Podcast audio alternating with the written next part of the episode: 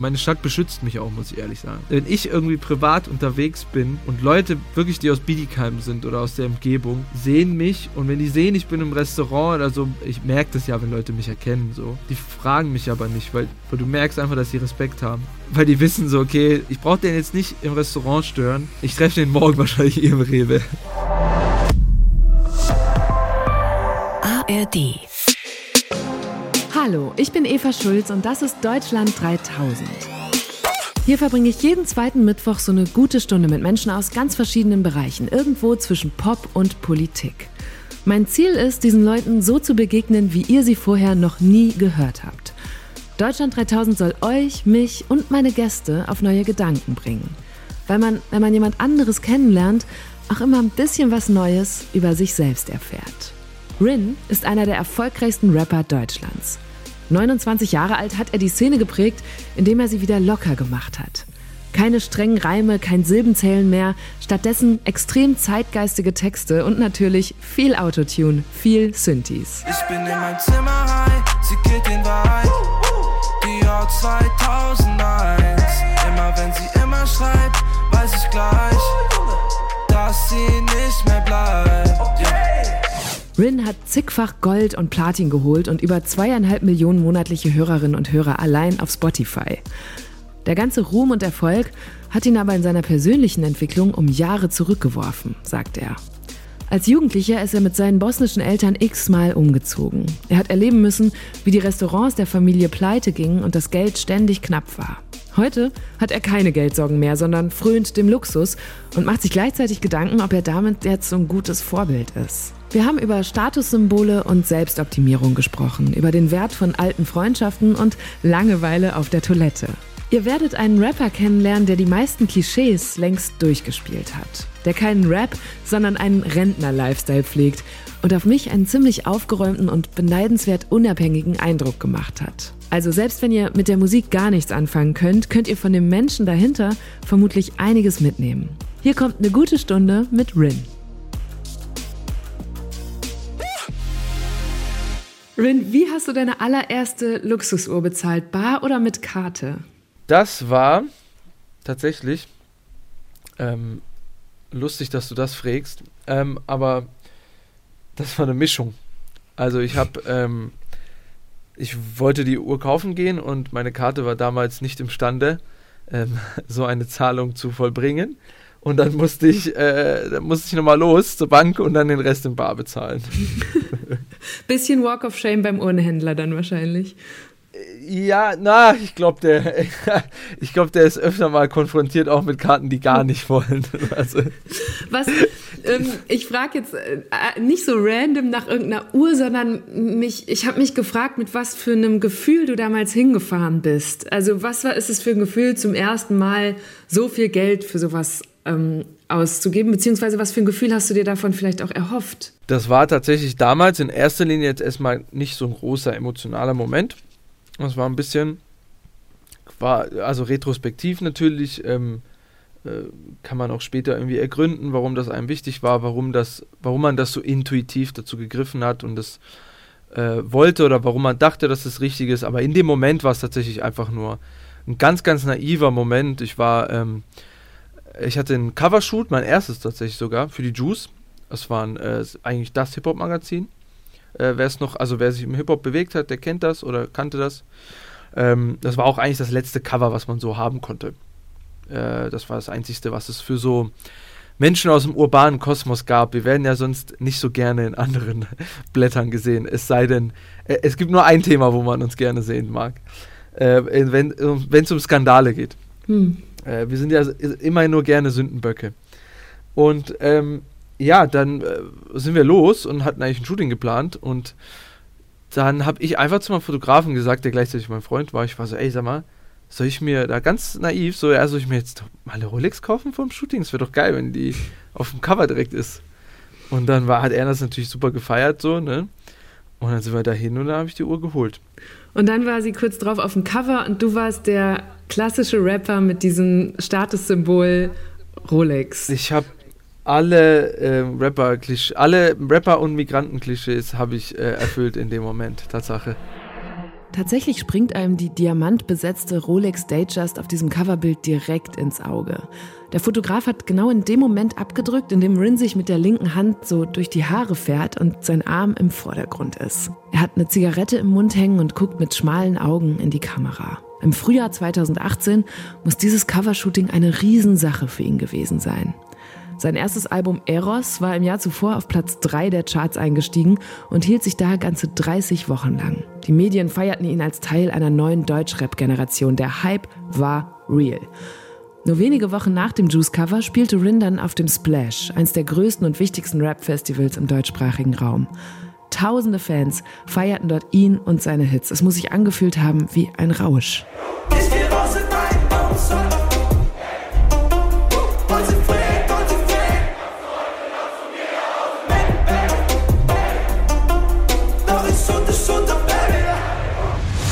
Heute hört man dich manchmal aber so ein bisschen ähm, kritischer darüber sprechen. Also ich glaube, du genießt immer noch Luxus, aber du guckst schon kritischer auf irgendwie Konsum, auf bestimmte Marken. Warum ist das so? Ja, also später hat man dann halt mal so eine die ganze Emotionalität dahinter ergründet und verstanden, warum man da so eigentlich getrieben war. Oder weil man auch später im Leben irgendwie Menschen kennengelernt hat, die, trotz vielleicht äh, gleicher monetärer Mittel nicht unbedingt äh, das gleiche Verhalten an den mhm. Tag legen und sich dann gefragt hat, warum eigentlich. Und äh, so hat sich mit der, mit der Zeit, habe ich auch, also ich habe immer schon auch vor meiner Karriere irgendwie viel mit mentaler Hygiene verbracht, weil ich da auch schon Schwierigkeiten hatte mit sehr jungen Jahren. Und ja, so habe ich einfach früh schon gelernt, mich immer wieder reflekt zu reflektieren, immer wieder zu reflektieren, da auch wirklich Zeit zu investieren. Das ist ja letztendlich einfach wie wie Sport. Ne? Also du bist halt so sportlich, wie viel Zeit du investierst mhm. und du mhm. bist halt mental halt auch so gesund, wie viel Zeit du investierst. Ne? Also ganz blöd jetzt gesagt. Ne? Und ähm, ja, heutzutage, was heißt kritisch? Also ich habe ja die Fehler gemacht. Ne? Ich will ja nicht mit so erhobenen Zeigefinger sein, aber ich will einfach, im besten Fall wäre es, wenn jemand das hört und vielleicht den Fehler gar nicht macht. Und warum war das ein Fehler oder wovon warst du damals getrieben? Naja, ich habe diese Sachen nicht konsumiert, weil sie mir wirklich gefallen, sondern äh, weil, weil ich mir ein weil ich mir einen Außeneffekt davon gewünscht habe. Ich habe die Dinge, natürlich äh, kannst du ja auch trotzdem innerhalb dieser komplex gesteuerten Käufe, also trotzdem irgendwie Ästhetikentscheidungen treffen, aber nicht, so war es halt nicht wirklich. Also der, mhm. der Vordergrund der Entscheidung war immer ein, immer etwas, was aus negativen Gefühlen stammt. Sei es jetzt irgendwie der Wunsch nach Anerkennung oder sonstige Komplexe. Und deswegen, ja, fand ich das dann später irgendwie nicht mehr so, nicht mehr so rein. Also ich habe auch innerhalb dieser Zeiten Dinge mir gekauft, die ich heute immer noch genieße. Ne, jetzt nicht nur komplexbasiert eingekauft, aber auf jeden Fall schon ein paar Mal. Und gerade bei so Themen wie Uhren, Uhren sind im Verruf, weil sie halt so teuer sind oder weil viele Sammlermarken gleichzeitig teuer, teuer sind. Aber das ist so ein bisschen wie Tempo und Taschentuch. Teure Marken sind oft beliebte Sammleruhren, aber nicht alle beliebten Sammleruhren sind nur teure Marken.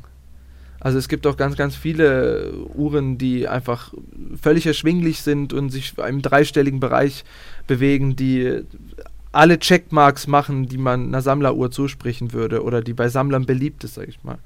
Wir in unserem Berufsstand greifen natürlich immer gerne zu den höherpreisigen Modellen, weil wir halt auch eine Aussage damit treffen wollen. Aber welche Aussage? Manche Leute würden ja auch sagen, wofür, wofür sammelt man Uhren, wenn man einfach aufs Handy gucken kann, jetzt so ganz salopp gesagt. Was fasziniert dich daran so? Naja, klar, also die meisten meiner Kollegen und ich auch, äh, in, in, vor allem in Anfängen meiner Karriere, ähm, die Uhr ist halt ein einfacher, ein einfaches Tool, um halt, also ein ziemlich einfaches Tool, um Reichtum zu zeigen. Ne? Das ist genau wie das Auto. Und Kulturen finden ja immer eigene Wege dann. Mhm. Ne? Verschiedene Zeiten, verschiedene Kulturen bringen eigene Wege, Reichtum zu zeigen. In den 90ern hat es ein, jemand anders gemacht als heute. Und ich glaube, das Auto war in dem Sinne, also vor allem in Deutschland, ein wenig ausgelutscht, würde ich mal sagen. äh, weil Autos ja in Deutschland auch viel, viel zugänglicher sind. Äh, es ist ja auch einfach billiger ne, als, als überall anders in der Welt. Äh, du würdest ja für ein deutsches Auto ja in anderen Ländern ja auch immer einfach Importzolle zahlen und so, die du nicht musst. Das ist vielen Leuten nicht klar, aber eine C-Klasse ist im Ausland deutlich deutlich seltener als hier in Stuttgart.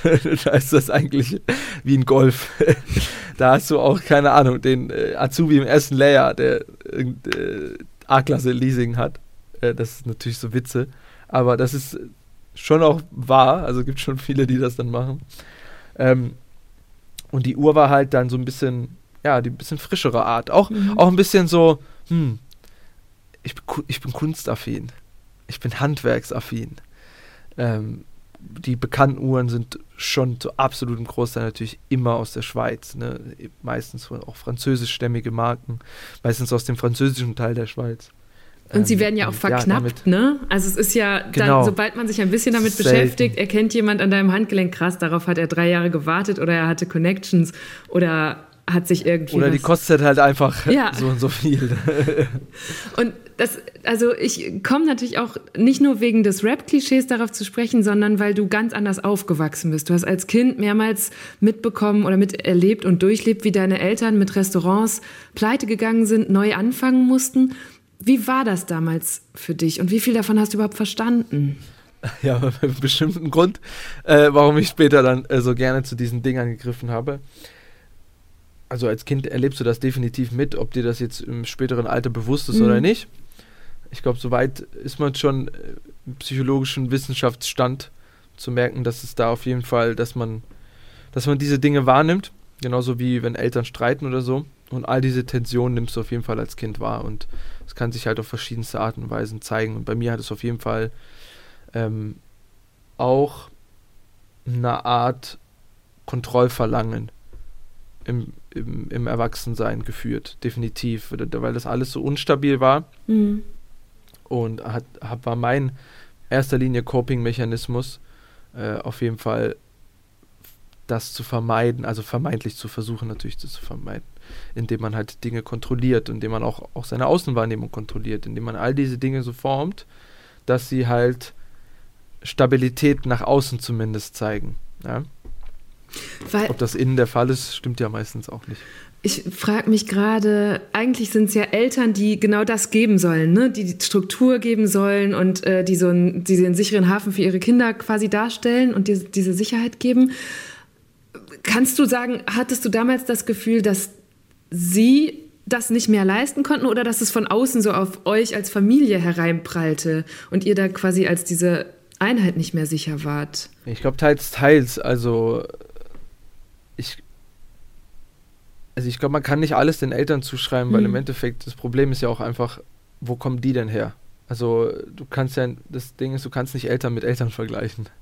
Äh, das funktioniert nicht. Du kannst kein Upbringings nicht miteinander auswägen, so, so funktioniert das nicht. Und deswegen kann ich auf jeden Fall sagen, meine Eltern haben immer alles versucht. So mhm. leider hat es halt halt viel, oft auch an Informationen, an Wissen gefehlt, an, an an, an Knowledge, auch an Ruhe, ne? Also zu wissen, Entscheidungen treffen sich viel, viel leichter mit irgendwie einem niceen Background und gerade viele Migranten schaffen ja diese, das, was, was dann der Berliner Hipster dann so cool findet, äh, wenn er in seinen, keine Ahnung, libanesischen Shawarma-Shop geht, was, an was die sich so aufgeilen, das ist ja meistens einfach aus der Not. Das ist ja, weil die einfach sonst, du, du gehst in ein anderes Land und dann möchtest du dir dann es ist ja auch eine schöne Story dann in der Heimat zu erzählen. Das ist ja wie eine kleine Firma für die Leute. Mhm. Das ist eine Art von Emanzipation. Das ist eine Art von, ich bin mein eigener Chef. Ich bin jetzt in dieses Land gekommen, ich arbeite für mich. Ne? Und auch wenn das vielleicht jetzt rein unternehmerisch keine großen, komplexen Sachen sind und man auch von außen jetzt einfach sagen könnte, toll, das ist nur ein Dönerladen oder das ist nur ein Restaurant, ähm, für die Leute ist das viel, viel mehr. Das ist der Versuch von Emanzipation, es ist der Versuch, irgendwie Platz zu finden. Und ich glaube, der Versuch war nicht falsch. Dass es nicht geklappt hat, dafür kann später keiner was. So ist das halt leider. Also Geschichte wird vom Gewinner geschrieben. Mhm.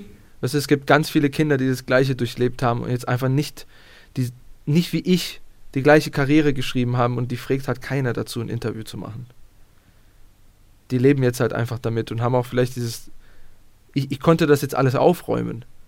Ich konnte jetzt für meine Eltern das, was sie nicht erwirtschaften konnten, zumindest finanziell, ich konnte das aufräumen. Aber die meisten können das nicht. Mhm. Und ich glaube, das ist nicht einfach. Ja, da ist man ganz schnell bei diesem Thema äh, Startvorteile in unserer Gesellschaft. Ne? Vielleicht sage ich auch noch einmal zur Klar. Einordnung. Dein Vater ist in den 70ern als Gastarbeiter gekommen aus Bosnien und deine Mutter in den 90ern vor dem Krieg, äh, Krieg geflohen und dann auch dazugekommen. Da habe ich mich auch schon gefragt, genau. dann, dass die beiden ja dann ganz, also ich weiß nicht, wie lange sie da schon zusammen waren oder ob die sich hier erst kennengelernt haben, aber wahrscheinlich hatten sie ganz lange ja ich auch glaub, eine Nee, nee, heu, heute wäre das, glaube ich, ganz äh, inappropriate, aber meine Mama war halt Kellnerin bei meinem Papa dann. Also, das war ihr erster Job quasi. Und äh, ja, so, also, die haben sich sehr klischeemäßig dann ähm, kennengelernt. also, das war dann halt, ne, also, du, meine, meine Mama musste los. Ähm, die ist ein Stückchen vor dem Krieg. Mhm. Die war das älteste Kind. Und, ähm, äh, mein Opa hatte, ist verunfallt, also konnte nicht mehr arbeiten und ja, in den, äh, in den 90ern in Bosnien-Herzegowina gab es nicht viel Sozialsicherung. Äh, das heißt, dieses, äh, glaube ich, wie alt war meine Mutter? 18, 19, 20? Irgendwie sowas. Also sehr, sehr junge Frau. Äh, musste quasi einmal los. Hat dann so eine Vermittlung bekommen. Es gab so einen, der halt Jugos rübergebracht hat und ist dann da gelandet und mein Vater hat gleichzeitig Leute gesucht und mein Vater war ein bisschen auch ein Auffangbecken, weil, also für uns gab es ja damals keine Flüchtlingsheime oder Asylheime oder sowas, ne? Ähm, warum auch immer, so, das steht mir jetzt auch gar nicht zu, zurecht, das irgendwie zu bewerten oder so, aber es ist einfach nur als Fakt, so, es gab es mhm. nicht. Ähm, und das heißt, Leute sind viel mehr zu privaten Leuten gekommen. Man hat dann irgendwie versucht, in den gleichen Communities zu landen, so, ne? Und ähm, mein Papa war dann quasi so das Auffangbecken für meine Mom. Und ja, also es ist dann natürlich schöne Koinzidenz, dass sie dann sich kennengelernt haben und dann mich bekommen haben. Spulen wir einmal kurz zurück. 1991 brach der Krieg im damaligen Jugoslawien aus. Das heißt, eigentlich muss man von mehreren Kriegen sprechen, die alle ziemlich kompliziert zu erklären sind. Es ging um verschiedene Ethnien, Religionen und nicht zuletzt enorme wirtschaftliche Probleme, in deren Folge verschiedene Teilstaaten Jugoslawiens für ihre Unabhängigkeit kämpften. Auf dem Balkan kam es zu schrecklichen Völkermorden, Massakern, Kriegsverbrechen, die sich durch die kompletten 90er Jahre zogen. Allein aus Bosnien und Herzegowina, der Heimat von Renatos Eltern, flohen in dieser Zeit über eine halbe Million Menschen in die EU. Deutschland nahm mehr als die Hälfte von ihnen auf. Das lag auch daran, dass viele schon Verbindungen hierher hatten. Und dafür müssen wir nochmal gut 20 Jahre weiter zurückspulen in die späten 60er Jahre. Damals boomte die deutsche Wirtschaft. Es gab einen hohen Bedarf an zusätzlichen Arbeitskräften. Und deshalb schloss die Bundesrepublik sogenannte Anwerbeabkommen mit Ländern wie Italien, der Türkei oder eben auch Jugoslawien. Allein von dort kamen etwa eine halbe Million Gastarbeiterinnen und Gastarbeiter zu uns. Ihnen wurde, um Geld zu verdienen, ein zeitlich unbefristeter Aufenthalt gewährt. Die jugoslawischen Gastarbeiter waren meistens gut qualifiziert und fanden bei uns leicht Arbeit. Viele von ihnen wollten bloß für ein, zwei Jahre bleiben und hatten deshalb ihre Familien gar nicht mitgebracht. Das änderte sich allerspätestens mit dem Krieg. Ich stelle mir ja vor, dass gerade dein Vater als Gastarbeiter es wahrscheinlich noch ganz lange die Überlegung gab, wir gehen dann zurück, äh, wenn wir genug Geld erwirtschaftet haben oder wenn der Krieg vorbei ist.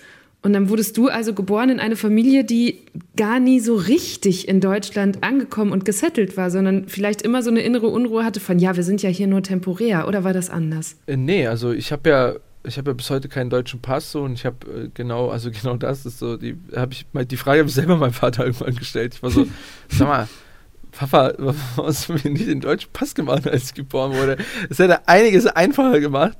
Und ähm, er hat da äh, ganz, ganz, ganz simpel geantwortet und es hat auch alles eigentlich direkt beantwortet. Er hat mich, er hat mich angeguckt und hat gesagt, Renato, ich wusste nie, dass, ich habe nie gedacht, dass wir da bleiben. Mhm. Ne? Also, ähm, mein Vater ist in ähnlichem Alter, also auch mit, glaube ich, 19 oder 20 los. Ähm, also weit, weit vor dem Krieg, ne, in den mhm. 70ern. Ähm, mein Vater ist als Weiße groß geworden und hat dann quasi, ähm, ist hat dann ganz rum, also das kommt, könnte man fast einen Film drehen. Ich habe immer meinem Vater mal vorgeschlagen, der soll mal sich irgendeinen Mensch graben und ähm, das mal aufschreiben. Seine Geschichte ist eigentlich ganz, äh, ganz, ganz imposant. Ähm, der ist, der hat halt sein Militär fertig gehabt und dann hat er mir erzählt, dann kam dann irgendwann dieser deutsche Mann ins Dorf, so dickerer deutscher Mann mit Hut und Koffer und Mantel. Ähm, und wenn man überlegt, so mein, mein Papa ist ohne Strom aufgewachsen. Mhm. Krass. Also der, der, hat mir erzählt, wie es war, als Strom angeschaltet wurde ja. Äh, in, ins Dorf. Ne? Also mein Papa kennt es noch mit der Öllampe, so ein Zustand, den man sich heute, glaube ich, nicht mal mehr wirklich vorstellen kann. Mhm. Also keinen Strom zu haben, ne? noch an, wirklich an Tageszeiten gebunden zu sein. Ähm, das wäre für mich heute ein bisschen besser, besseren Schlafrhythmus. Aber ja, der ist dann los äh, und hatte, es hat ihn quasi eh nichts gehalten, weil er keine Familie hatte. Einfach ein, ein junger Mann, äh, ohne, großen Ziel, ohne großes Ziel, ohne großen Plan. Und wenn, wenn du mal zuhörst, also auch vor allem Menschen in seiner Generation, das nimmt man so gar nicht wahr, wenn man hier geboren ist. Aber für die war das hier wie Amerika. Mhm. The American ja, Dream, aber in Deutschland. Genau, also dann kam das, kam, weißt du, da musst du mir überlegen, dann kam der irgendwie noch von so einem Dorf, wo noch das Pferd durchfährt und dann kommt er hierher und dann ist hier ein Mercedes und eine Autobahn. So, mein Vater hat mir auch erzählt, wie er, äh, wie er lernen wollte, wie man die Autobahn benutzt. Und dann ist er einfach einen ganzen Tag lang auf die Autobahn rauf und wieder runter. Oh. Rauf und wieder oh. runter. Und das ist natürlich so völlig so, wenn man es jetzt heute benennt, hä, warum, hä, ist doch völlig logisch, aber ja. wenn du halt überlegst, ja, da kommt, da kommt ein Typ von, von irgendwo, wo es nicht mal befestigte Straßen, ja. also zumindest nicht flächendeckend gab. Ja, natürlich gab es auch in Bosnien schon Großstädte oder größere Städte, aber er, er hat da halt nicht gewohnt, ne? Und ja, also auf jeden Fall, deswegen meine ich, so wäre das jetzt sehr unfair, meinen Eltern das vorzuwerfen, weil ich glaube, sie haben auf jeden Fall einfach mhm. das Beste in ihrem Gewissen getan. Als ich jetzt nochmal mich dazu eingelesen habe, zu dieser wirklich ja auch großen Menge von Leuten, die damals aus der Region kamen, hieß es auch, die konnten recht schnell in den Arbeitsmarkt eingegliedert werden, weil sie oft gut ausgebildet waren oder einfach Sachen konnten, die gerade gebraucht wurden. Und ich habe auch gedacht, heute ist das auch keine Gruppe mehr, die man so als zum Beispiel Geflüchtete, in, ähm, obwohl es so viele waren, im, im Kopf hat oder was damit verbindet. Ich kann mir vorstellen, dass deinen Eltern noch so Ausländerressentiments begegnen, aber es ist nicht dieses, Fl ja, du lachst. Ja, ja. Es ist nicht das Fluchtklischee. Und ich habe äh, mich gefragt, wie du und deine Familie auf Leute blicken, wie jetzt zum Beispiel eine Million Ukrainer und Ukrainerinnen, die kommen, ähm, auch von einem Krieg fliehen und was ihr sagen würdet, wie man das besser machen kann oder wie man die auch erfolgreicher machen kann. Hier. Ja, also wenn du, wenn du jetzt meinen Vater fragst und ihn sagst, was war das beste Tool zur Integration, ähm, wird er definitiv, glaube ich, sagen, war die Arbeit. Mhm.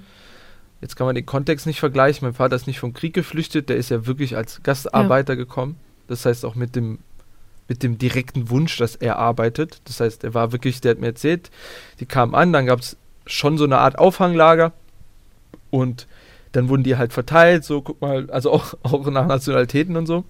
So, guck mal, die, die kommen dahin, die kommen dahin, so, die Griechen gehen dahin, die Jugos kommen dahin. Und ähm, dann kam er halt ans Band und fertig. Mhm. Und das war, also das war auch nichts Negatives für ihn. Du musst auch überlegen, ich glaube, der, der Wunsch war ein ganz anderer. Mein Vater kam nicht mit dem Wunsch, also so böse wie das klingt jetzt, der wollte nicht gleich sein.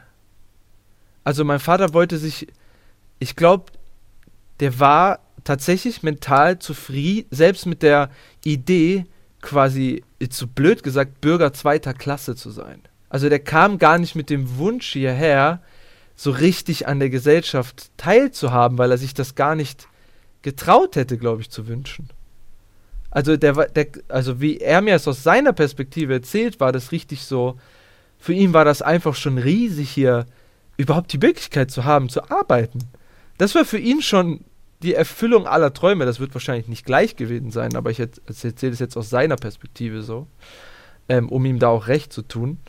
Und da hat er halt einfach direkt natürlich, also so wie man es ja oft auch kennt, aus, also Länder der ersten Welt dann irgendwie Klischees dann über die migrierenden Leute, ah, die sind so fleißig, mhm. ah, die sind so dankbar äh, und die sind so viel, so viel fleißiger als unsere eigenen ähm, äh, Einwohner. Und ähm, das hat der natürlich auch alles, sag ich mal, so erlebt. Und mein Vater erzählt mir zum Beispiel, sein Herkommen war ein, ein durchweg positives. So, mein Vater hat mir auch erzählt, es gab jahrelang hat er nicht wirklich mit großen Ressentiments kämpfen müssen. Natürlich hat sich das später eingestellt, irgendwann ist auch die ähm, Politik gekippt ähm, an gewissen Meilensteinen, aber so wirklich in den ersten Wochen, mein Papa hat mir erzählt, er hatte, er hat versucht zu erklären, also er war äh, davor in einer anderen Beziehung und hat äh, versucht, den Menschen mit einem Wörterbuch zu erklären, dass seine damalige Freundin nachkommt. Mhm. Und hat jetzt wahrscheinlich auch nicht irgendwie zwischen Freundin und Frau oder das richtig irgendwie artikulieren können. Und die Menschen haben, glaube ich, einfach verstanden, dass jetzt eine weibliche Person nachkommt. Und haben dann automatisch gedacht, okay, das ist bestimmt seine Frau und der hat bestimmt auch schon Kinder. und er hat seine Tür aufgemacht und am nächsten Tag waren dort Kinderwagen, oh. Pampers und, und alles. Also das, ja. das war sein Willkommen so. Und ähm, das jetzt natürlich zu simulieren, ist, glaube ich, super schwierig, weil das hat keiner jetzt in der Hand. Mhm. Das kann keiner ändern. Ich glaube, das kann jetzt auch die Politik nicht ändern, so eine, so eine Gesamtstimmung. Es ist halt einfach ein ganz anderer Kontext, in dem er gekommen ist. Aber was so die Ukraine und sowas angeht, natürlich, da blutet einem das Herz, weil man, weil ich einfach weiß, was damit einhergeht. Also ich weiß es nur aus zweiter Hand natürlich, aber ich weiß, was mhm. deren Kinder erwartet. Ob die jetzt hier bleiben oder nicht, aber ich kann oder hier bleiben dürfen, das, das weiß ich, das wissen wir ja jetzt alle nicht, wie, wie das irgendwann mal politisch hier laufen wird. Aber ähm, ich kann mir schon vorstellen, was für Kämpfe die zu kämpfen haben. Und ich glaube zumindest, dass die Ukrainer vielleicht ein bisschen schöneres Willkommen hatten als manche andere Leute, die hierher migrieren. Mhm. Mhm. Kannst du beispielhaft einen Kampf nennen, den die Kinder haben oder den du hattest?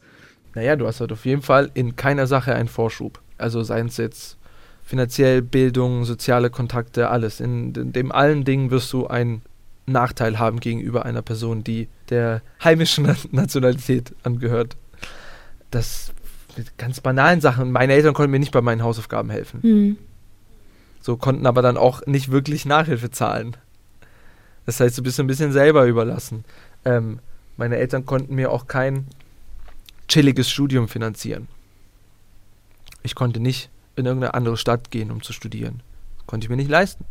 Da gab es eine ganz, ganz tolle Uni in Stuttgart, wo ich hin wollte. Eine private Uni. Die hatte genau die, genau die Studiengänge, wie ich sie wollte. Tolles Equipment, tolle Dozenten, tolle, richtig zeitnahe Studiengänge hatten, die, die mit Themen, die mich interessiert hatten, was mit Medien und Gaming. Und ich weiß noch, ich werde es nie vergessen, ich saß in diesem Vortrag, ähm, also diese Studienveranstaltung, die Infoveranstaltung, habe das so gehört und war so, ähm, oh wow, bin so durchgelaufen, habe das gesehen, die hatten, also alles war von Apple, die, die, die jungen Dozenten, äh, da war richtig so Aufschwung und äh, geile Themen und ich habe gedacht, wow, ich habe so Bock, ich freue mich. Und dann am Ende des Vortrags ähm, äh, äh hat, die, hat die Frau quasi eine Ziffer vorgelesen und hat gemeint, ja, es kostet ähm, 800. Und ich habe dann so in meinem Kopf gerechnet, so, ja, 800 das Semester und so, ja, könnte ich schon irgendwie hinbekommen, wenn ich jetzt einfach einen kleinen Nebenjob anfange. Ähm, und dann frage ich so, ja, Entschuldigung, äh, ist das äh, Semester oder Monat? Und dann ähm, sagt sie so, nee, Monat. Ja. Und dann, ja. dann ist es dieses, dieses ganze Ding vor meinen Augen so.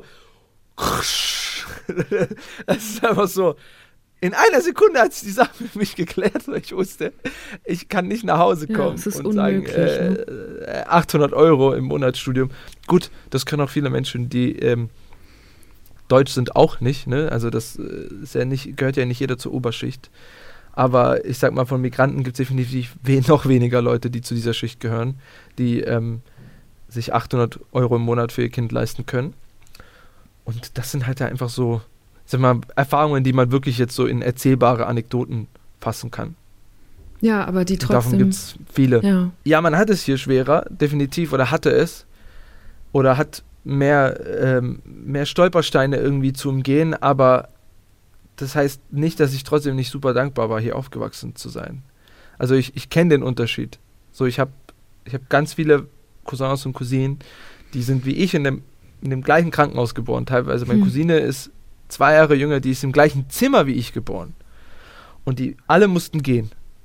Nur ich durfte hier bleiben weil mein Papa halt hier schon als Gastarbeiter kam Ah. und eben nicht mit der Kriegsduldung hier war. Ja, Und damals gab es halt nur die Kriegsduldung und alle mussten zurück.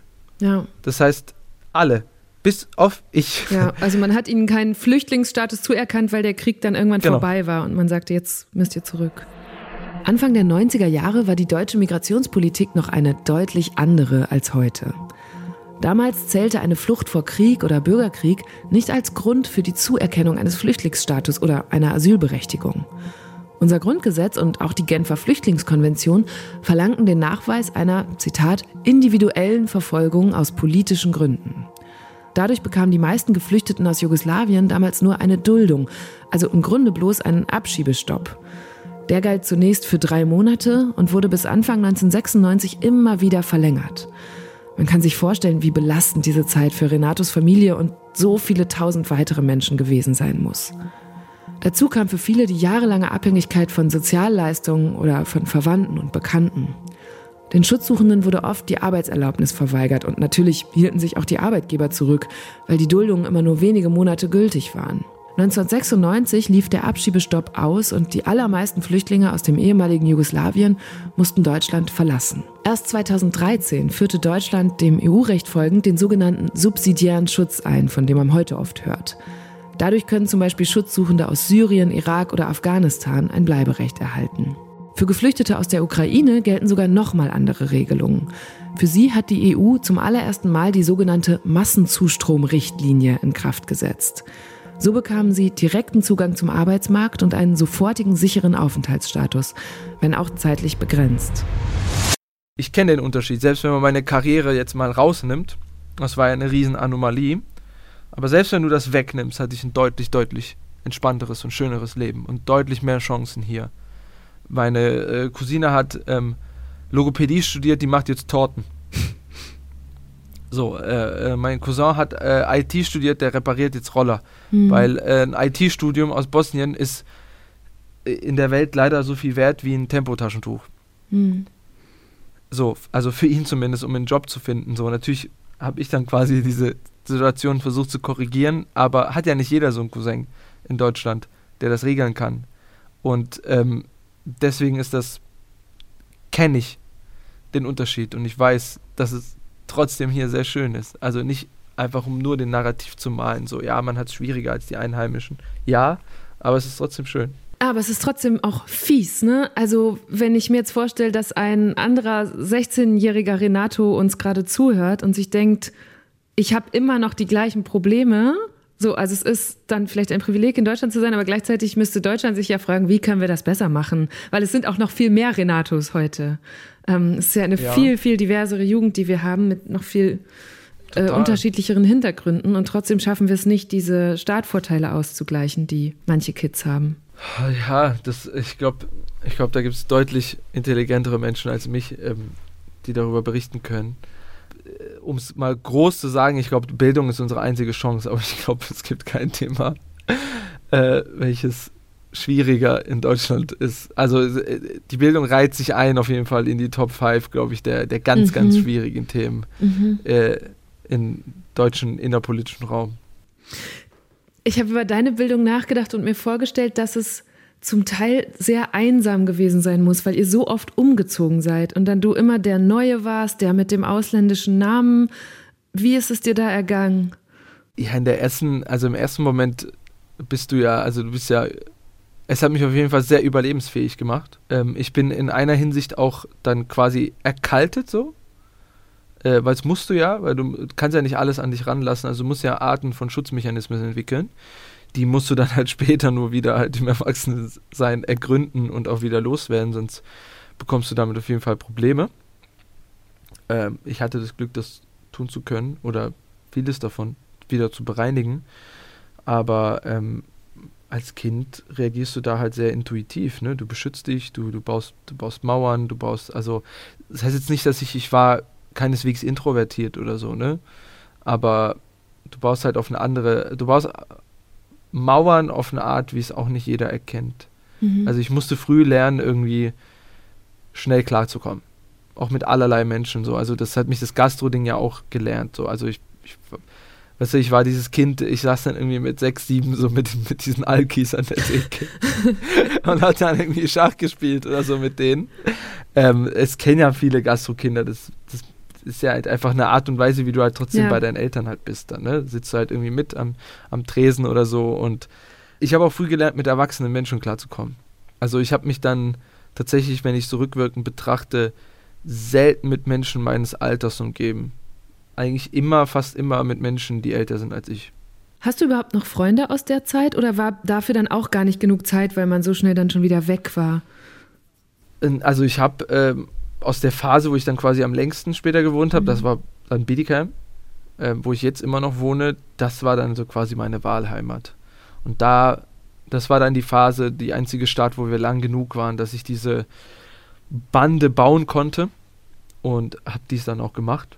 Und ähm, ja, die habe ich bis heute. Deswegen ist, bin ich auch so, so sesshaft hier. Ne? Weil dir die so wichtig sind? Ja, klar. Das habe ich, ich stelle mir das, oder ich empfinde das auch so, dass die Freunde, die einen noch kennen, als man jugendlich war oder so um die 20 und eben noch in der Regel ein anderer Mensch war als heute, das ist ja ein Riesenschatz. Also jemanden zu haben, der das mit einem erinnert und mit einem auch konserviert und einem noch so begegnet. Ähm, ich finde, das schafft irgendwie Vertrauen. Du bist du aber deutlich weiter wie die meisten. Wieso? Weil das viele noch nicht, also viele, die ich kenne, das nicht wirklich erkennen. Also für mich ist das auch so, also für mich ist das mit einer der wichtigsten Sachen, die ich gerade habe, dass ich größtenteils mit Menschen, wirklich größtenteils mit Menschen umgeben bin, die mich auch weit vor meiner Karriere kennen. Ja, genau, das, das heißt, kommt ja bei dir noch dazu, vor dem Fame. Genau, das ist äh, ein riesen Resilienzfaktor für mich. Aber für ganz, ganz viele stellt das früh in der Karriere auch ein, was ich auch verstehe, ein Hindernis dar. Weil es bedarf sehr viel Arbeit, diese Dinge zu erhalten. Und du hast halt nur eine limitierte Kapazität, vor allem mhm. wenn du jung bist und dann passiert dir sowas wie so eine Karriere dann ist das sehr, sehr viel auf einmal. Und da musst du sehr smart mit deinen Ressourcen umgehen und verstehen, so, okay, hm, was soll ich machen? Weil viele, für viele ist es schwierig, da umgibt dich so viel, so viel Neues. Alles, vor allem alles immer sehr extrem. Also Geld in sehr großer Form, Aufmerksamkeit in sehr großer Form, sei es positive, dann aber auch wieder negative. Also du kriegst alles in einer sehr, sehr harten Form. Also die Amplitude ist deutlich höher. Du fliegst natürlich sehr viel höher mhm. als der sage ich mal, jetzt in Anführungsstrichen normale Mensch, der jetzt nicht irgendwie eine Person der Öffentlichkeit wird, aber du fällst halt aber auch deutlich tiefer. Weil genauso hoch wie es geht, genauso tief geht es runter. Das kann ich auf jeden Fall so unterschreiben. Und schaffst du es, deinen Freunden diese Welt, die ihnen ja völlig fremd sein muss, zu übersetzen? Oder ist es gerade gut, dass sie so wenig davon verstehen? Also wie können die dir zum Beispiel einen Fall abfedern? Ja, ich glaube, es geht gar nicht darum zu verstehen, was da innerhalb von unseren Berufen abgeht, weil das kann man, glaube ich, jemanden, der das nicht macht, einfach nicht, nicht verklickern. Ich meine, gerade die Unterhaltungsindustrie ist ja, äh, tut ja quasi alles dafür, dass das alles nach außen natürlich super leicht aussieht. Mhm. Also das, das ist ja de facto unser Job.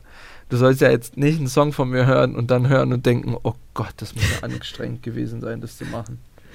äh, es ist, soll, ja, soll ja sich toll und leicht anfühlen oder wenn du auf eine Live-Show guckst ähm, oder auf ein Konzert gehst, sollst du ja nicht irgendwie dann komme ich ja nicht auf die Bühne und bin so, so Kinder, da habe ich jetzt ein Jahr für gearbeitet. So, ähm, das also du sollst ja denken, oh, im besten Fall sollst du aussehen, als ob das fünf Minuten vorher entstanden ist und, und alles super leicht und organisch und cool und fun. Und das transferiert natürlich auch auf die Menschen, die dir näher sind. Ne? Die meisten denken dann auch cool, ah, die machen da super viel Geld mit super wenig Leistung und ey, Hammer, Alter, da kann man sich doch nicht beschweren. Und ich glaube, das muss man auch akzeptieren lernen. Also ich habe das auf jeden Fall akzeptiert. Ich erwarte nicht von Menschen, die nicht aus dieser Industrie sind, dass sie mich verstehen. Der Regen prallt im Perlen von der Jacke. Deine Eltern fragen nie mehr wieder, was ich gerade mache. Weinrote Tropfen in der Tasse. Früher hielten sie mich auf und heute halten sie die Tasche. Sehr, sehr coole neue Karre, sagt der Nachbar. Früher meinte er, ich lande in der Klapse. Egal, heute steht er gerade auf der Matte. Meinte letztens, er hätte gerne Tickets für die nächste Halle. Das heißt aber, du brauchst eigentlich noch, noch zusätzliche Freunde aus der Industrie, die dir dabei helfen können, oder? Weil, also manchmal braucht man doch jemanden, dem man genau diese Probleme erzählen kann und jemand, der das nachvollziehen kann. Also ich hatte zum Glück immer, also mein, mein, mein Labelchef mhm. äh, slash Mentor, ähm, hatte ich von Anfang an quasi dafür. Also er stand immer in solchen Fragen immer, immer bei mir und auch immer irgendwie so eine schützende Hand über mich gehabt, ähm, vor allem als ich sie noch am Anfang sehr, sehr gebraucht habe. Und viele haben das nicht. Mhm. Und da, das sind halt so Resilienzfaktoren, finde ich, die ganz, ganz wichtig sind. Ob so eine Karriere auch irgendwie lang und gesund ist. Also ich glaube, gesund ist sie sowieso nie. Ist nur die Frage, wie groß der Schaden ist. Jetzt hast du eben schon gesagt, du hast Bietigheim-Bissingen, das ist deine Wahlheimat. Du sagst auch, da willst du für immer bleiben. Warum tut dir dieser Ort so gut? Ja, also ich, ich mein Berufsleben ist aufregend genug. Ich brauche den Ausgleich nicht in meinem Privatleben. Ich brauche kein aufregendes Privatleben. Ähm, ich verstehe das aber, dass zum Beispiel andere Menschen das total anders ist, die irgendwie einen stupiden Bürojob haben, obwohl ich das auch irgendwie immer falsch finde, dass da auch so rumgehackt wird. Äh, es ist nichts schlecht an 9 to 5, es ist auch nichts schlecht an einem simplen Jobs. Manche Menschen tut das super, super gut, äh, weil das sind ja meistens nur Mythen, die man hinterherjagt bei dieser tollen Selbstständigkeit, weil das ist deutlich mehr Arbeit als ein normales Angestelltenverhältnis. Das kann ich den Leuten auf jeden Fall versichern. Ähm, und deutlich risikoreicher. Und daher ist es eigentlich schon logisch zu erklären, warum, warum ich das so interessant fand oder warum mir das so wichtig ist. Ich liebe das, ich liebe das, durch meine Stadt zu laufen. Kein Mensch fragt nach einem Foto. Weil entweder war es mit mir in der Klasse und äh, ein Foto hat sich wahrscheinlich schon die letzten Jahre irgendwie wirklich der ganze Stadt schon erledigt. Also die, die halt sich für mich interessiert haben, haben mich definitiv schon mal irgendwo getroffen. Das heißt, ich bin da einfach wirklich frei. Ich kann da mit, mit meiner Mutter oder sonstigen Leuten irgendwie ganz, ganz entspannt durchlaufen. Die Hauptstädte des Deutschrap, das sind Berlin, Hamburg, Frankfurt und Bietigheim-Bissingen. Auf gerade mal 43.000 Einwohner kommen nämlich gleich drei Rapstars. Neben Rin stammen auch Shindy und Bowser von hier. Bietigheim liegt 20 Kilometer entfernt von Stuttgart und sieht aus wie aus einem schwäbischen Bilderbuch. Fachwerkhäuser, Weinberge und nicht zuletzt der Hauptsitz des Autoherstellers Porsche. Diese malerische Ruhe und Gelassenheit, die Renato da beschreibt, erinnert mich an meine gute Stunde mit Felix Jähn. Der hat mir damals erzählt, dass er von seinem weltweiten Erfolg als DJ immer wieder überrumpelt wurde und sein kleines Heimatdorf an der Ostsee für ihn da der ideale Rückzugsort ist. Zugleich machte ihm, als wir damals gesprochen haben, die Isolation an der Ostsee auch ein bisschen zu schaffen. Welche Konsequenz er daraus gezogen hat, das hört ihr, wenn ihr im Deutschland 3000 Feed, zum Beispiel in der ARD Audiothek, in den Juli 2019 scrollt. Meine Stadt beschützt mich auch, muss ich ehrlich sagen. Äh, die Leute achten, also meine Stadt achtet sehr auf mich. Ich meine das ernst. Also Schön, es ist oft ja. so, dass wenn ich irgendwie privat unterwegs bin und Leute wirklich, die aus Bietigheim sind oder aus der Umgebung, sehen mich und wenn die sehen, ich bin im Restaurant oder so, ich merke das ja, wenn Leute mich erkennen, so. Die fragen mich aber nicht, weil, weil du merkst einfach, dass sie Respekt haben. Das ist weil schön. das ist halt einfach auch, weil die wissen so, okay, ich brauche jetzt keinen, ich brauche den jetzt nicht im Restaurant stören. Ich treffe den morgen wahrscheinlich hier im Rewe. so, dann frage ich ihn halt da. So, und, und alle, die jetzt ich meine, es ist auch kein Geheimnis, wo ich mich rumtreibe, in welchen Cafés ich Kaffee trinke. So, die Auswahl ist ja auch nicht groß. Das heißt, wenn du mich wirklich treffen willst, ist das echt kein Problem. Vor also allem, wirklich nicht. Vor allem, weil du auch gerne ja fast so damit kokettierst, dass du einen absoluten Rentner-Lifestyle im Bietigheim-Bissingen hast. Ähm, und ich habe deshalb, es gibt in diesem Podcast immer auch Entweder-Oder-Fragen. Und ich habe mir jetzt so eine Rentner-Lifestyle-Edition davon ausgedacht. Also die erste wäre, worauf kannst du an einem Sonntag eher verzichten? Auto waschen oder Kuchen essen? Mhm, Auto waschen. Koks oder Kakao? Was? Koks oder Kakao? Boah, Kakao natürlich. Ja, Festival oder Fernsehgarten? Beides nicht mein Fall, ich sag's dir ehrlich. Also ich arbeite zwar für eins, aber ähm, ich glaube, also ich war noch nie und ich weiß auch nicht, ob ich jemals in meinem Leben, also außerberuflich auf ein Festival gehen werde. Das heißt, es ist wahrscheinlicher, dass wir dich mal im Fernsehgarten antreffen oder auftreten sehen. Ich das wäre es ja auch. Oh, ich glaube, im Fer also ich hoffe nicht, dass das in meiner Karriere der Fall wird, dass ich im Fernsehgarten auftreten muss. Ähm, äh, ich hoffe, das geht auch ohne. Oder ich hoffe, ich, ich bin davor schon raus, ähm, bevor das so weit geht. Aber theoretisch wäre das vielleicht sogar wahrscheinlicher, ja. Balenciaga oder Birkenstock? Birkenstock. Bitcoin oder Bausparvertrag? keins von beiden, beides Müll. Okay, dann war das dein Joker. Neu oder gebraucht okay. kaufen? Gebraucht. Shisha-Bar oder Golfplatz? Golfplatz. Ja, du, ganz, du reißt die ganz Augen klare auf. Nummer. Ja, ja, ganz klare Nummer. Lange Nächte oder früher Morgen? Ja, lange Nächte. Bekocht werden oder selber kochen? Selber kochen. Wirklich? Was, was kochst du so, wenn du, wenn du andere beeindrucken willst? Ähm, ich bin jetzt nicht so der Typ, der fancy Sachen kocht. Also ich bin jetzt nicht der ähm, mhm. Hipster, der jetzt irgendwie, ah, ich koche euch jetzt ein Partei. Ähm, ich ich koche schon hier irgendwie so europäische Klassiker, vor allem italienisch. Ähm, ich bin so ein Typ, der gibt sich dann sehr Mühe mit Zutaten. Und eine, mhm. ich mag simple Gerichte. Ich mag es mir die wirklich allerbesten Zutaten, vor allem seitdem ich es mir leisten kann, ähm, zu besorgen und diese meistens in korrekter Art und Weise zuzubereiten.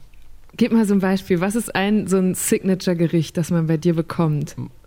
Meine Bolo ist wirklich nach Gennaro Contaldo äh, die beste, die es gibt. Okay, wow. Das ist, das ist selbstbewusst. No cap. Also meine, meine Bolo ist der Shit. Ich fand auch so herrlich, auch eins der TikTok, TikToks, das ich von dir gesehen habe, dass du neulich gesagt hast, Leute, geht nicht in die Designerläden im Outlet, sondern geht einfach Töpfe kaufen. Kinder, glaubt mir, ihr kommt auch noch ins Alter. Da geht ihr Outlet City und dann geht ihr nicht zu Prada, Bottega und Quatsch. Nee, da geht ihr Küchensachen kaufen. Ist so ist einfach so. Also ich, ich war mit Freunden in Metzingen so und alle stürmen dann natürlich in den Bottega und bla und weißt du, da sind wir wieder beim Thema Komplexe. Das ist so, Normalverdiener verschuldet sich sogar fast oder, oder verausgabt sich finanziell für, für diese Außenwahrnehmung und ich, ich, ich, ich merke das immer so oft und denke mir, wow, wie, also ich, ich kenne diesen Komplex ja, das war ja bei mir nicht anders. Nur ich hatte immer ein bisschen mehr finanzielle Angst. Deswegen war ich jetzt nie der Typ, der zu Schulden tendiert hat. Ich war dann so, ich habe dann halt einfach auf andere Dinge verzichtet ähm, und habe dann mich ganz krass fokussiert irgendwie, um, um an diese Designermarken zu kommen. Aber ähm, wenn ich was lösen könnte für Jugendliche, würde ich das super gerne lösen. Hm. Weil das ist so viele junge Menschen, die eigentlich in einer coolen Lage sind, coole Jobs haben, gar nicht so schlecht finanziell dastehen und sich wirklich einfach aus Eigenverschulden in blöde Lagen bringen. Für diese eine scheiß Prada-Jacke, für diese eine Bottega oder sonstiges und da ich ja unter anderem auch Teil dieser Kultur bin und auch Teil des Problems, ähm, ist es ja einfach seit ein paar Jahren ein bisschen auch mein Credo, dass zu kritisieren. Weil ich kritisiere gerne Dinge, die ich dann auch selber besser mache und vor allem am liebsten Dinge, mit denen ich mich auskenne. So und deswegen, ich glaube, das ist auch am besten, wenn man irgendwie über Dinge spricht, die man irgendwie erlebt hat oder wo man eine ernsthafte Expertise. Das meinte ich auch ganz am Anfang mit dem, dass du manchen Marken kritischer gegenüberstehst, hängt ja, glaube ich, auch damit zusammen, dass du inzwischen nicht mehr nur Musik machst, sondern auch Mode. Und du sagst, beides ja. ist dir gleich wichtig. Ähm, ist eigentlich dieses, ab, diese Abgeschiedenheit in, einem, in einer schwäbischen Kleinstadt hilfreich, bei sich inspirieren zu lassen für Musik und für Mode? Total. Ich habe wenig Ablenkung hier. Und ich glaube, das ist für kreative Geister also es kann nicht nur den meisten kreativen Menschen, also die wirklich irgendwie so eine Ader haben und einfach dieses Verlangen haben zu erschaffen. Oder vielleicht nicht mal Verlangen, sogar eher vielleicht das, das, das Leid, dieses Gefühl zu haben, das machen zu müssen. Ja, wenn man sonst irgendwie durchdreht und äh, der Kopf einen nicht in Ruhe lässt. Deswegen äh, vielleicht eher sogar der Fluch. Also auf jeden Fall ein Fluch und ein Segen. Wenn du diesen Zustand äh, in dir trägst, dann ist es immer gut, finde ich, in der Umgebung zu sein, die ein wenig ablenkt weil das lädt halt auch einfach zum Fantasieren ein. Mhm. Das lädt einen auch ein, die Dinge wahrzunehmen. Wenn, wenn ich dich jetzt irgendwie in ein Zimmer sperre. Ich meine, jeder kennt das doch auf der Toilette und das Handy ist leer. Dann fängt man auf einmal an, die Rückseite der, der feuchten Taschentücher zu lesen. Oder der Seife oder des, des, des, des Duschgels in der Nähe. So, das kennt, glaube ich, jeder Mensch. Und genau das passiert quasi in der großen Scale. Also weil du hier jetzt eben nicht den tollen hippen Club hast, tolle hippe Bar und jeden Tag die wechselnde Ausstellung und einfach Orte, um sich abzulenken, hast du hier ein, ein sehr, sehr aufmerksameres Leben. Und ich glaube, zum Kreativsein ist das toll. Also klar, es gibt vielleicht auch andere, also es gibt definitiv andere Charaktere, die das richtig brauchen. Mhm. Äh, Leute, die dann, die brauchen New York, die brauchen Reiz, Reiz, Reiz, Reiz, Reiz, so, aber ich habe genug Reiz in mir selbst. Ich brauche Ruhe. Du hast eben ähm, gesagt, und ich frage mich gerade, ob diese Ruhe dafür auch zuträglich war, dass du als Jugendliche erkaltet bist, emotional auch, und das mit den ganzen, so die Mauern hochgezogen hast und das aber als Erwachsener aufarbeiten konntest. Woher kam der Impuls dazu, das aufzuarbeiten? Glaube. Tatsache, also äh, so, so, gab es so einen Punkt, so ein, irgendwie so ein, wie so ein Rock Bottom für mich mit 18 und damit habe ich irgendwie zum Glauben gefunden. Also ich bin jetzt nicht der Typ, der irgendwie jeden Sonntag in die Kirche geht. Also nicht im rituellen Sinne, sondern ich würde mal einfach sagen, ich habe einfach eine Art moralischen Kompass für mich entdeckt. Und ähm, also ich bin, weiß Gott, nicht der Typ, der jetzt irgendwie missionieren will oder irgendwie Leuten erklären will, so, ja, ey, äh, preiset den Herrn. Ähm, das, ich finde, das ist eine furchtbar private Sache, das muss jeder irgendwie für sich finden, weil es heißt ja Glaube und nicht Wissen. Hm. Ich glaube, das muss jeder für sich selber finden. Und das ist irgendwie in mein Leben getreten und hat mir immer wieder geholfen. Und ich finde zum Beispiel gar nicht, dass so Weltliches da, da immer so dagegen steht. Ich finde, das ist immer so, es gibt ja irgendwie so diese Neo-Religion, wenn, wenn, ich mal mhm. so sagen darf, so irgendwie dieses, ähm, ich finde das immer ein bisschen, also fast funny, wenn dann so diesen New Age High Performer, der dann so sagt, okay, ich stehe auf. So Selbstoptimierer. Ich, ähm, ja, genau. Also ich, ich stehe auf, ich mache meine Positive Affirmations, dann mache ich mein Journal, dann schreibe ich mir auf, für was ich dankbar bin, dann äh, meditiere ich erstmal, dann bin ich so, ähm, keine Ahnung, dann äh, fokussiere ich meine Ziele, dann und so weiter und dann denke ich mir so, ja, also du betest. mhm. Also, it's just a fucking say. Also, es ist genau das Gleiche. Es ist nur, das andere hat halt eine fürchterlich alte Verpackung und vor allem eine Verpackung, die sehr ramponiert ist. Die, was heißt ramponiert, sogar eigentlich eher in Verruf gekommen ist. Aber inhaltlich ändert es trotzdem nichts daran, dass es eigentlich halt genau das ist. Ist euch auch schon aufgefallen, dass Renato immer wieder in Metaphern und Vergleichen spricht? Die scheinen ihm geradezu zuzufliegen, wie hier jetzt die alten Verpackungen. Man hat einfach direkt ein Bild vor Augen, oder? Das finde ich als Podcasterin natürlich super und als Rapper kann er dieses Talent ohne Ende für seine Texte nutzen. Dich alles von oben ist Sternstaub, Motoren heulen im Leerlauf. Wir laufen gerade den Berg rauf, irgendwas oben sieht heute wie ein Stern aus. Ich glaube, ich ziehe das Schwert raus, Brüder gehen heute nicht leer aus. Wir schütten im Netz unser Herz aus, Boot ist am Kentern, wir fahren ins Meer raus die, die, die alte Oma, die am Bett kniet und irgendwie sagt, ja, ich bitte für meine Kinder, ich, äh, lieber Herr, ich bin dankbar für dies, ich bin das und mhm. ähm, helf mir hier, helf mir das. Das ist nichts anderes wie der High-Performer in seinem Penthouse, der jetzt halt in sein 500 äh, Euro digitales Paper White Notebook ähm, das da einträgt und schreibt, für was er dankbar ist und was seine Ziele sind und irgendwie danach die Headspace-App anschmeißt und dann sich irgendwie ähm, meditiert, um in sich zu kehren. So. Und ich, ich finde das aber auch legitim. Weißt du, wenn das für eine Person der Weg ist dahin oder der Weg ins Innere, ja. dann ist das auch richtig.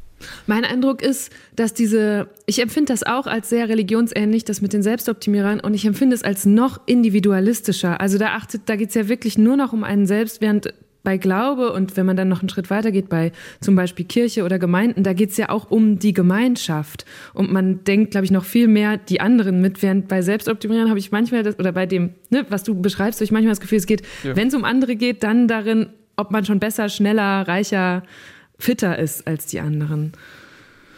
Ich finde, das machen diese Dogmas meistens falsch. So, ich finde, mhm. das sagst du richtig. Ähm, der Umgang mit anderen ist immer schwierig. Also dann hast du dann immer so die, die Person, die dann irgendwie so äh, im Dezember, oh, ja, cutting all toxic people off. Äh, dann so New Year, New Me, ähm, was ja durchaus auch toll sein ja. kann, aber ähm, und das ist ja auch richtig, aber das kenne ich zum Beispiel aus Entertainer-Kreisen sehr gut. vielleicht ist nicht jeder, der auf deiner Toxic People Liste stand, wirklich toxic, sondern war vielleicht auch einfach nur ehrlich zu dir mhm. und wollte dir nicht in den Arsch kriechen.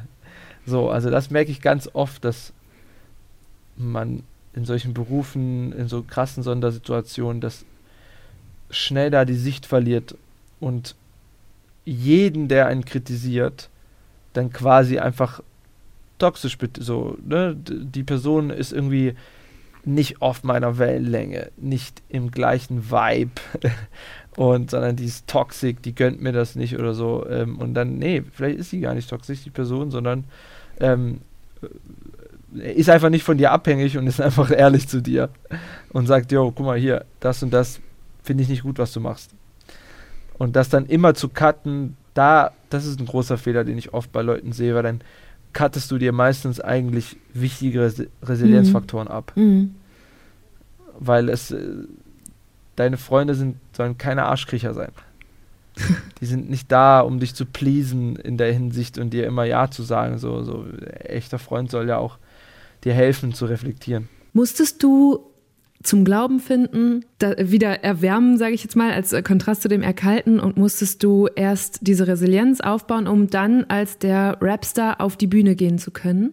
Nee, ich würde sogar eher sagen, dass also diese Entwicklung hat vor meiner Karriere angefangen und meine Karriere hat dann meine, sag ich mal, mentale Entwicklung erstmal deutlich Jahre zurückgeschmissen. Mhm. Also das Berufliche hat mich erstmal drei, vier Jahre nicht nur gestoppt so in der mentalen Entwicklung, sondern eigentlich weit wieder zurückgeworfen in ganz, ganz alte Muster, die sich eigentlich schon gelöst hatten. Und ähm, ich konnte quasi so meine Wandlung V2 eigentlich begann erst bei Corona. Ah, und hält ja. zum Glück bis hierher gerade äh, immer noch an. Und hat dich zum Beispiel auch zu, in so Situationen gebracht, wie dass du ähm, vor einem knappen Jahr deinen Fans mitgeteilt hast, du verschiebst eine ganze Tour. Statt Januar, Februar ist es November, Dezember geworden. Warum? Genau. Ähm, also, meine Fans kennen ja das Video so. Ähm, ich habe ja ähm, auf ehrliche Weise versucht zu erklären, warum. Ähm, das, es ging ein bisschen darum, also A habe ich in dieser Zeit auch oft gemerkt, was, äh, oh fuck, ich weiß nicht mehr in welchem Podcast das war, äh, die haben das äh, ganz, ganz gutes Wort, ich glaube das war bei Modern Wisdom, ähm, wo das ein Gast ganz, ah, das war sogar der Comedian, ähm, fuck, wie heißt der nochmal? Jimmy Carr, ja. Er hat das ganz gut auf den Punkt gebracht, indem er sagt, ganz viele Menschen heutzutage jagen, also da sind wir schon wieder bei der Rolex, jagen immer Metriken nach, die man sehen kann und auch anderen zeigen kann. Also es ist viel einfacher, den Kontostand zu jagen, als das Wohlbefinden. Weil mhm was ist denn das Wohlbefinden? Das kann man so furchtbar schwer greifen und wir könnten uns ja jetzt eigentlich hier vier Stunden hinsetzen und darüber schwadronieren, was eigentlich Wohlbefinden ist und das ist ja auch für jeden was anderes. Ähm, und deswegen jagt man das nicht so. Aber ich habe mir das abgewöhnt und äh, jage dahingehend viel mehr Hidden Metrics, wie er das so schön gesagt hat die eben nicht sichtbar sind, die aber meistens ist es so, dass die Menschen alle Hidden Metrics opfern, um die eine Seeable Metric mhm. quasi zu mhm. erlangen. So, ne? Also die Menschen geben alle, alle Ruhe, alle Zufriedenheit, alles auf, um irgendwie das Konto zu finden. Das klingt jetzt natürlich super peinlich klischeehaft von dem Typ, der Multimillionär ist, dass der das sagt. Aber es ist halt so. Und wie hast du diese ähm, so versteckten Messwerte für dich definiert? Was ist das? Da kommt dann wieder der Glaube ins Spiel. Ne? Also ähm, für mich sind ganz, ganz arg zwischenmenschliche Beziehungen. Wie sind die? Seien es familiärer Natur, seien es ähm, freundschaft, freundschaftlicher oder ehelicher Beziehungen. Das sind für mich die Metriken, die man nicht messen kann. Also ähm, Natürlich kann ich dich das jetzt zum Beispiel fragen, hey, wie läuft deine Ehe, wie läuft deine Partnerschaft, was auch immer, äh, wie sieht es mit deinen Freunden aus, aber das ist wenn du mir jetzt auf der Straße vorbeiläufst, nicht sichtbar mhm. für mich. Mhm. So, aber ich kann auf jeden Fall gucken, welche Uhr du anhast, äh, was für Klamotten du anhast, was für Logos dich da drauf erstrecken, vielleicht mit welchem Wagen du anfährst, äh, was für eine, äh, bei Frauen dann immer sehr beliebte äh, Nicht-Hidden-Metric, die Tasche. das ist eigentlich die Uhr der Frau. Die ganzen nicht sehbaren oder die Hidden Metrics, die, die kann ich nicht erkennen. Ich weiß gar nicht. Ich kann nicht sehen, ob dich dein Job eigentlich da glücklich macht. Also, das zum Beispiel, ich habe meinen Job wieder richtig schätzen gelernt und zu sagen, hey, ich mache das, worauf ich Bock habe. und ich mache das aus einer ehrlichen Motivation. Und natürlich kann ich das jetzt machen, weil das Finanzielle jetzt nicht mehr so wichtig für mich ist, weil ich da schon, sage ich mal, viel Vorschub habe ähm, durch die stressreichen Jahre. Aber, und das ist halt die Wahrheit, das ging ja auch ohne dieses finanzielle Kissen. Also ich kenne auch ein paar Menschen, die das, die das deutlich besser wie ich hinbekommen und deutlich weniger Geld haben wie ich. Also ich kenne, wenn ich ehrlich bin, weitaus mehr Menschen, die erfülltes Leben haben, die irgendwie in einem normaleres Leben haben, ohne den Begriff jetzt irgendwie negativ zu verwenden. Also ein ruhigeres, simpleres Leben ohne diesen riesigen, komplexen Beruf, der irgendwie das ganze Leben vereinnahmt, als Menschen, die irgendwie krasse High-Performer sind, irgendwelche super krassen Unternehmer und, und Künstler und Sportler und, und, und alles und also deutlich, deutlich mehr. Ich kenne eigentlich kaum Menschen irgendwie in meiner Riege, die da wirklich glücklich sind mit dem, was sie tun. Ganz, ganz selten. Es gibt welche, aber die, die sind auch nicht so laut. Es sind halt meistens nicht die mit den steilen Thesen im Netz. Was hast du in den letzten Monaten geändert oder dir zusätzlich drauf geschafft? Du hast damals auch von neuen Skills gesprochen, die du noch brauchst, um jetzt glücklich auf Tour gehen zu können. Oh, ich habe eigentlich eine 180-Grad-Kehrtwende gemacht. Also ich habe ähm, die ganze Erzählart und Weise, also meine Show davor war immer eine sehr fanzentrische Show. Also dadurch, dass ich auch seit vielen Jahren immer wieder sehr große Hits hatte, war das immer ein riesen Backbone für die Show. Das heißt, ich, ich habe eigentlich mehr die Rolle des MCs eingenommen. Mhm. Also ich war, ich war auf der Bühne und ich habe quasi mit den Leuten gefeiert und mit den Leuten zusammen interagiert. Das hat aber auch bedeutet, wenn die Crowd mal nicht 100% meine war, mhm. dass die Show dann schnell zerfallen ist. Weil sie im Grunde genommen keine wirkliche Show war. Also keine Show mit einer krassen, großen Grundidee dahinter oder mit einer Idee, was da überhaupt passiert. So. Und deswegen habe ich das einfach eiskalt auch um ein Jahr geschoben, weil das einfach auch ein Jahr braucht, um das alles neu zu konzipieren. Also es geht gar nicht darum, dass ich jetzt irgendwie komplett andere Songs spiele. So, ich spiele immer noch mein, mein unter anderem mein Best-of-Katalog. Es ist ja auch nichts falsch daran. Es geht aber um die Art und Weise, wie er präsentiert wird. Das war für mich halt wirklich auch spaßig. Mhm. Also das, das war einfach geil. Das war richtig geil. Das war mal so wieder so ein richtig, das war fast wie ein Album halt, einfach sich Neues hinzustellen Kapitel. und zu sagen, okay, genau so, warum schießt du da eigentlich oben? Also ich weiß, die Zahlen passen und da kommt irgendwie jährlich ein Batzen Kohle aufs Konto, aber da muss es doch noch einen Grund geben und den galt es eben wieder diese Hidden Metric, weil es ist nicht hidden, dass man viele Karten verkauft, das ist toll. Wenn man dann die Hallen auf mhm. dem Plakat liest und dass die großen Arenen sind, dann ist das auch toll. Aber da geht es so dann wieder um die Hidden Metric. Motivation, ne? Genau, so, wa, wa, warum schießt du eigentlich oben? So, und was hast denn du da eigentlich den Leuten zu bieten?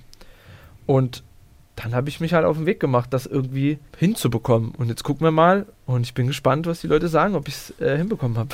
Hast du Sorge, Fans zu enttäuschen manchmal? Nee.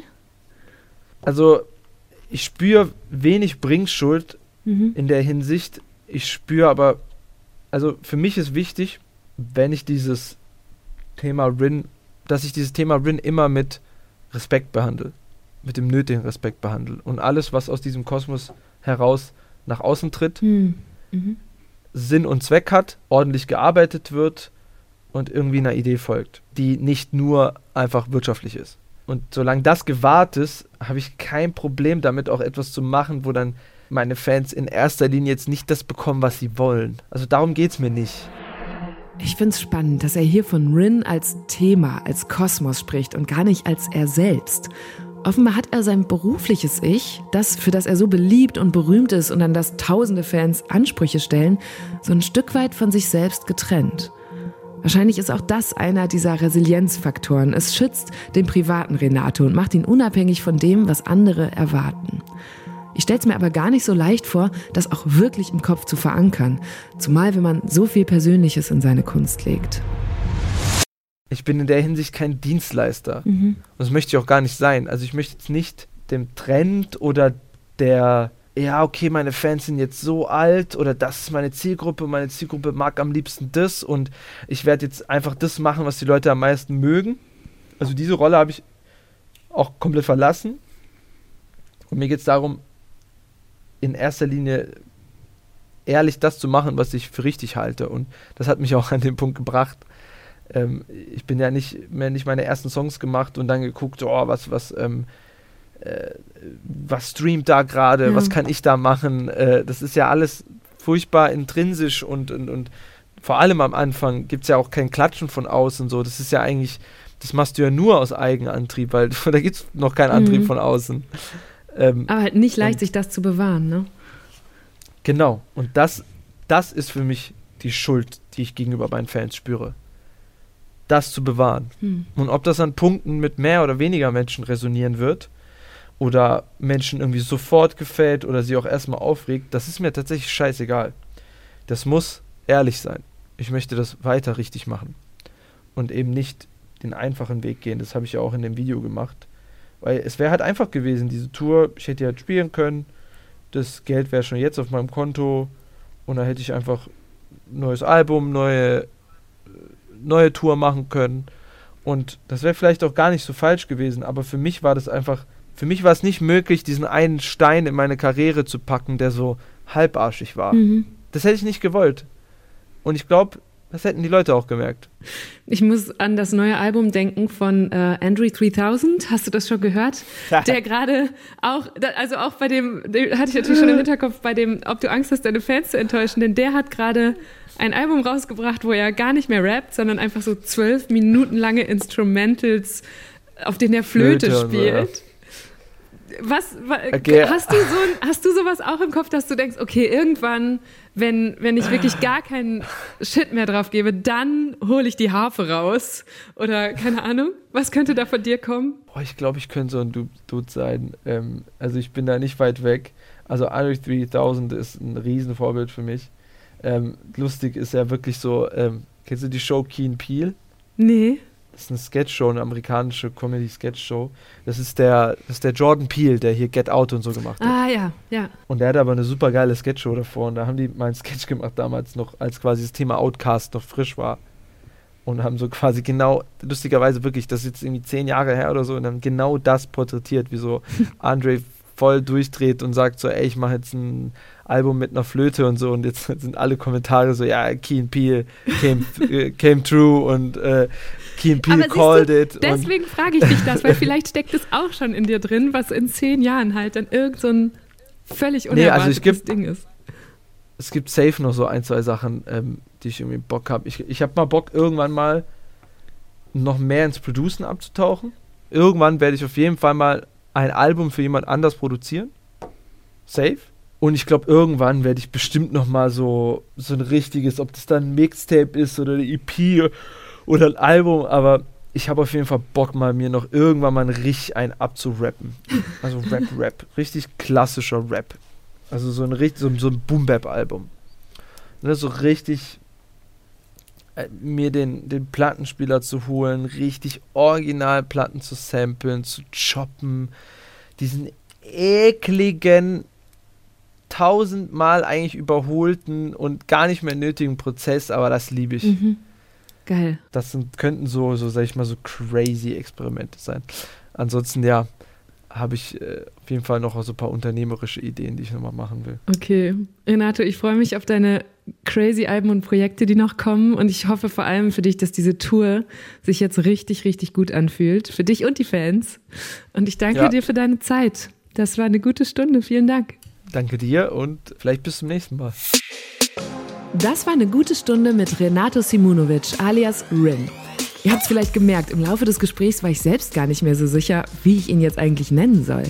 Also spreche ich mit dem Rapper, dem Kosmos Rin oder dem Mann dahinter? So oder so kann ich sagen, was ein korrekter Typ. Ich war beeindruckt davon, wie Rin heute auf die Geschichte seiner Familie blickt und wie reflektiert er über seine Karriere und persönliche Entwicklung spricht. Bei Deutschland 3000 ging es über die Jahre immer mal wieder um Coolness. Wann ist man cool? Muss man sich verstellen, um cool zu sein? Gibt es verschiedene Lebensphasen, Gruppen, Stile, in denen cool unterschiedlich definiert wird? Und daran musste ich bei diesem Gespräch wieder denken, weil Renato sich auch von Coolness so ziemlich unabhängig gemacht zu haben scheint. Bei Gästen wie ihm habe ich im Anschluss immer sowas wie Fragen-FOMO, weil es noch so viele weitere Themen gäbe, die wir hätten besprechen können. Ich hoffe, euch ging es wie mir und ihr habt hier einen der größten Rapper Deutschlands von einer überraschenden Seite kennengelernt. Falls ihr also was aus dieser Folge für euch mitnehmen konntet, dann teilt sie doch auch sehr gerne mit euren Freunden oder auf Social Media. Das hilft mir dabei, dass Deutschland 3000 noch bekannter wird und neue Hörerinnen und Hörer findet. Mein Name ist Eva Schulz. Ihr findet mich und Deutschland 3000 auch auf Instagram und natürlich überall, wo es Podcasts gibt. Jeden zweiten Mittwoch kommt eine neue gute Stunde. Zum Schluss gibt es wie immer noch einen Hinweis auf einen anderen Podcast aus der ARD. Will ich wirklich kein Kind? Das fragt sich Hostin Verena Kleinmann in Kein Kinderwunsch. Eigentlich hat sie den nämlich wirklich nicht, zweifelt aber immer mal wieder und stellt sich dann Fragen wie, bereue ich das später vielleicht? Bin ich dann im Alter ohne Kind einsam? Und darüber spricht sie mit Expertinnen, Müttern und kinderlosen Frauen. Rausgekommen sind vier Podcast-Folgen für alle Frauen, ob mit oder ohne Kinder, beziehungsweise mit oder ohne Kinderwunsch. Also, kein Kinderwunsch findet ihr in der ARD-Audiothek und überall sonst, wo es Podcasts gibt. Das war's erstmal von mir. Wir hören uns in zwei Wochen wieder. Bis dahin, macht's gut. Deutschland 3000, eine gute Stunde mit mir, Eva Schulz, ist ein Podcast von Enjoy. Redaktion Gina Toneik, Isabella Huber und Konstanze Tönnissen. Produktion Isabella Huber. Social Media Lena Link. Und das Sounddesign kommt von Soundquadrat.